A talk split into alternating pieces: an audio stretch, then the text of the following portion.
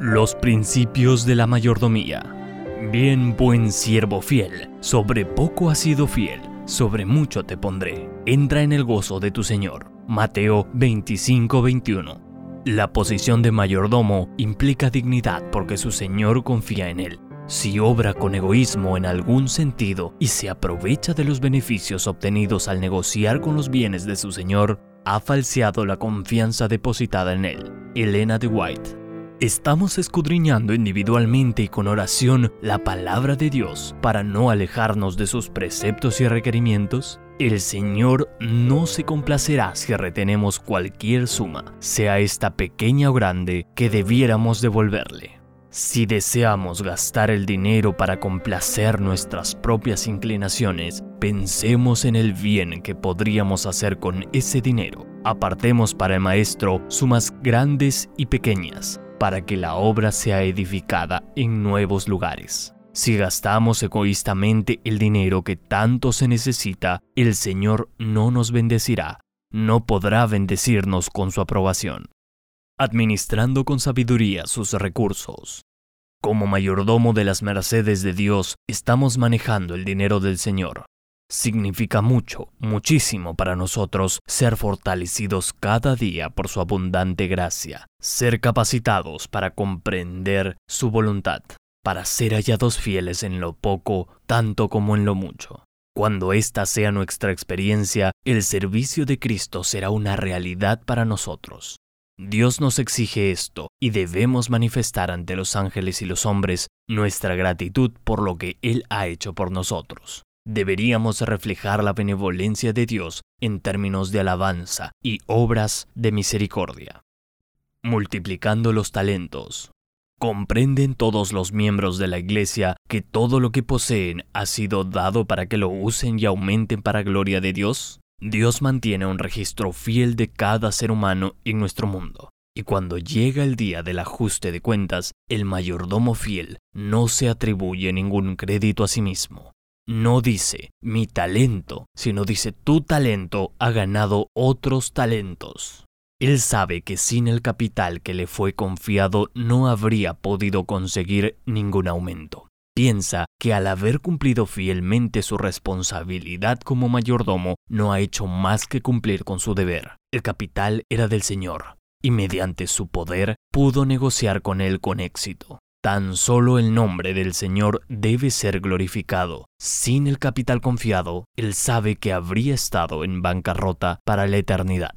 La aprobación del Señor la recibe casi como una sorpresa porque no lo espera. Pero Cristo le dice, Bien, buen siervo fiel, sobre poco has sido fiel, sobre mucho te pondré, entra en el gozo de tu Señor. Mateo 25-21 The Review and Herald, 12 de septiembre de 1899. ¿Cómo prueba Dios a sus mayordomos? ¿Cuánta propensión tiene el hombre a colocar sus afectos en las cosas terrenales? Su atención se concentra en sus casas y terrenos, y en esta forma descuida su deber hacia sus semejantes. Su propia salvación es tratada como un asunto de poca importancia y olvida los derechos que Dios tiene sobre él. Los hombres se aferran a las riquezas terrenales tan tenazmente como si pudieran conservarlas para siempre. Al parecer, piensan que pueden utilizar sus recursos financieros en la forma como les plazca, independientemente de lo que el Señor ha ordenado y de las necesidades de su prójimo. Se olvidan que todo lo que reclaman como suyo tan solo les ha sido confiado. Son mayordomos de la gracia de Dios, Dios les ha encomendado ese capital para probarlos, para que manifiesten su actitud hacia su causa y demuestren cuáles son sus pensamientos íntimos hacia Él. No solo están negociando para este tiempo, sino también para la eternidad con el dinero de su Señor, y el uso o el abuso de su talento determinará su posición y cargo en el mundo venidero. The Review and Herald, 14 de febrero de 1888. Un asunto práctico. La idea de que son administradores debe tener una influencia práctica sobre todos los hijos de Dios.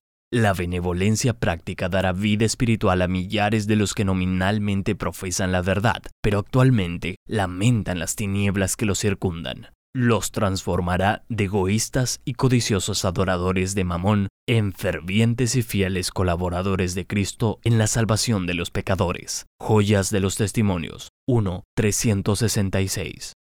En el lugar de su Señor.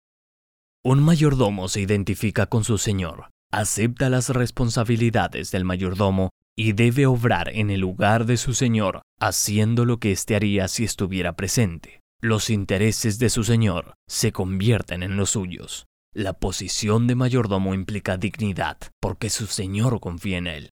Si obra con egoísmo en algún sentido y se aprovecha de los beneficios obtenidos al negociar con los bienes de su Señor, ha falseado la confianza depositada en él. Testimonios para la Iglesia 9.246 el empleo egoísta de las riquezas demuestra que una persona es infiel a Dios e incapacita al mayordomo de los bienes para el cargo más elevado del cielo. Testimonios para la Iglesia 6. 391. Robando a Dios el servicio legítimo. En las filas de los observadores del sábado hay hombres que se aferran a su tesoro terrenal. Este es su Dios, su ídolo, y aman su dinero sus granjas, su ganado y sus mercaderías más que a su Salvador, quien por amor a ellos se empobreció para que ellos, mediante su pobreza, llegasen a ser ricos. Exaltan sus tesoros terrenales y los consideran de mayor valor que las almas de los hombres. ¿Recibirán ellos estas palabras de aprobación? Bien hecho, no, nunca. Escucharán llenos de asombro esta sentencia irrevocable apartaos, Cristo no tiene lugar para ellos. Han sido siervos perezosos que han amontonado los recursos económicos que Dios les ha dado. Mientras sus semejantes perecían en las tinieblas y el error, mi alma se conmueve íntimamente en lo que atañe a este asunto. ¿Dormirán los hombres que tienen recursos financieros hasta que sea demasiado tarde? Finalmente Dios los rechazará a ellos y a sus riquezas diciéndoles, Vamos ahora, ricos, llorad y aullad por las miserias que os vendrán. Vuestras riquezas están podridas y vuestras ropas están comidas de polilla. Vuestro oro y plata están enmohecidos y su moho testificará contra vosotros. Santiago 5, 1 al 3. Qué revelación se hará el día de Dios, cuando los tesoros amontonados y los sueldos retenidos fraudulentamente clamen contra sus poseedores, quienes eran cristianos supuestamente buenos y se halagaban a sí mismos con la idea de que estaban guardando la ley de Dios, cuando amaban más las ganancias de lo que se había comprado con la sangre de Cristo, las almas de los hombres. Ahora es el tiempo cuando todos deben trabajar ¿Qué contestarán muchos en el día del Señor cuando Él pregunte, ¿qué habéis hecho por mí que he dado mi riqueza, mi honor, mi posición y mi vida para salvarlos de la ruina? Los que no han hecho nada quedarán sin habla en ese día. Verán el pecado de su descuido. Han robado a Dios el servicio de toda una vida. No han influido en nadie para bien. No han llevado ni un alma a Jesús se sentían conformes con no hacer nada por el Maestro y finalmente no reciben recompensa alguna, sino pérdida eterna. Perecen con los malvados aunque profesaban ser seguidores de Cristo. The Review and Herald, 14 de marzo de 1878. El gran pecado de los cristianos profesos. Cada hombre, cualquiera sea su oficio o profesión, debería hacer de la causa de Dios su primer interés no solo debería ejercitar sus talentos para promover la obra del Señor, sino también debería cultivar sus habilidades para alcanzar este fin.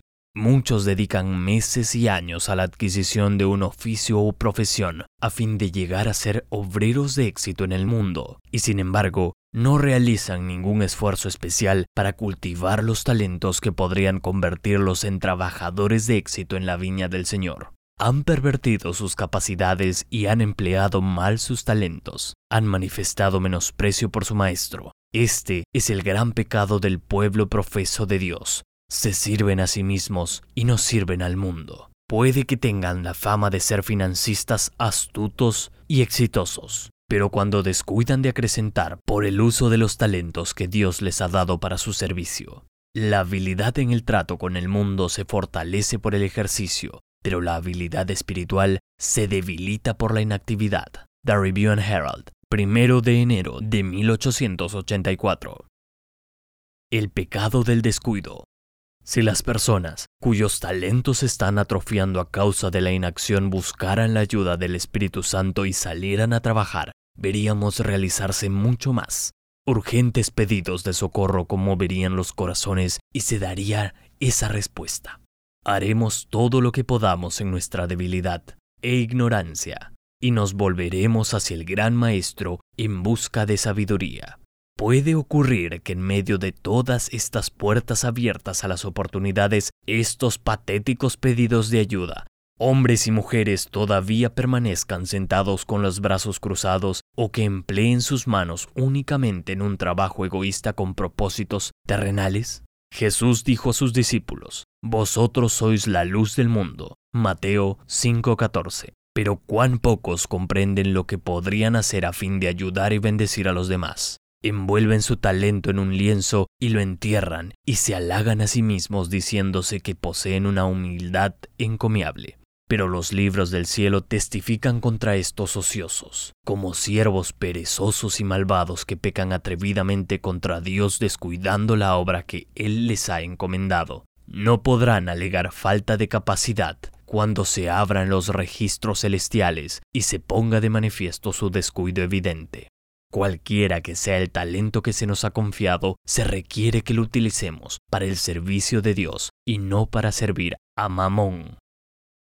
Comencemos ahora a transferir nuestro tesoro al otro banco. Los que ocultan sus talentos en la tierra están despreciando sus oportunidades para obtener una corona cuajada de gemas. Hasta el día cuando se hagan las grandes revelaciones del juicio final, no se sabrá cuántos hombres y mujeres han hecho esto ni tampoco cuántas vidas se han perdido en las tinieblas, porque los talentos dados por Dios han sido sepultados en los negocios, en lugar de ser utilizados al servicio del dador. Los hombres pueden interesarse en minas que rinden grandes beneficios en términos de plata y oro. Pueden dedicar una vida a conseguir tesoros terrenales, pero cuando mueren, dejan todo tras ellos. No pueden llevar con ellos ni un solo peso al gran más allá. ¿Son sabios estos hombres? ¿No actúan insensatamente al permitir que las preciosas horas del tiempo de gracia pasen sin realizar una preparación para la vida futura? Los que son sensatos se harán tesoro en los cielos que no se agote. Lucas 12:33 y pondrán un buen fundamento para lo porvenir, que echen mano de la vida eterna. Primera de Timoteo 6:19. Si hemos de conseguir riquezas duraderas, comencemos ahora a transferir nuestro tesoro al otro lado, y nuestros corazones estarán donde está nuestro tesoro. The Review and Herald, 7 de octubre de 1884. Día 17. Mi decisión.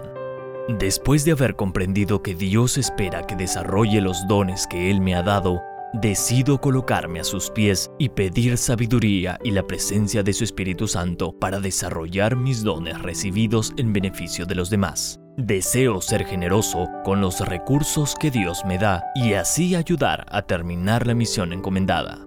Mi compromiso me comprometo a ser más generoso en las ofrendas sistemáticas y a desarrollar fielmente los dones que Él me ha dado, a ponerlos en práctica en bien de que otros conozcan su verdad en cuanto queda tiempo de gracia. Quiero hacer tesoros en el banco celestial junto con mi familia.